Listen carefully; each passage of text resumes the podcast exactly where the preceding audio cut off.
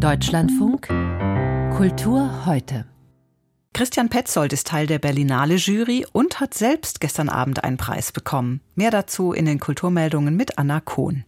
Genau, allerdings keinen Bären, sondern den Preis der deutschen Filmkritik. Der Preis der deutschen Filmkritik ist der einzige deutsche Filmpreis, der ausschließlich von Kritikerinnen und Kritikern vergeben wird. Er wird in zwölf Kategorien verliehen für deutsche Filme, die im Kalenderjahr davor in den Kinos oder auf Festivals gezeigt wurden. Petzolds Roter Himmel wurde zum besten Spielfilm des Jahres 2023 gekürt. Petzold wurde außerdem für das beste Drehbuch ausgezeichnet. Den Preis für den besten Dokumentarfilm erhielt Daniel Kötter für Landschaft, in dem Kötter durch das Grenzgebiet zwischen Armenien und Aserbaidschan reist. Und mit dem Ehrenpreis wurde die Drehbuchautorin und Regisseurin Jutta Brückner ausgezeichnet.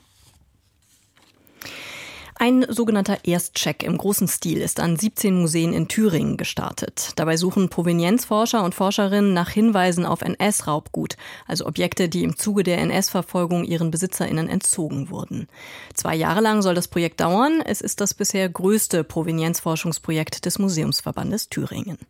Die Provenienzforschung wird laut dem Verbandspräsidenten an den Museen durchgeführt, die selbst nicht über die entsprechenden finanziellen und personellen Ressourcen verfügen. Das Projekt werde vom Deutschen Zentrum Zentrum Kulturgutverluste gefördert. Die A303 ist eine wichtige Straße in Südengland, allerdings verläuft sie quasi direkt neben dem Steinzeitmonument Stonehenge. Aus diesem Grund will die britische Regierung schon länger einen Tunnel bauen, der die Straße unterirdisch an dem Monument vorbeiführen würde. Kritiker des Projekts sehen darin die rituelle Landschaft rund um Stonehenge gefährdet, befürchten dauerhafte und irreversible Schäden und hatten 2021 erfolgreich gegen den Tunnelbau geklagt. Das scheint die britische Regierung wenig zu stören. Sie hat letztes Jahr einfach die Tunnelpläne noch einmal beschlossen. Die Projektgegner klagten wieder, aber dieses Mal ist die Klage gescheitert. Der Londoner High Court hat die im Dezember eingereichte Klage gegen den Tunnel neben Stonehenge heute abgewiesen. Ab 2026 könnte auf dem Trafalgar Square in London eine riesige Süßkartoffel, eine schwarze Katze oder ein bunter Eiswagen auf einer Säule stehen.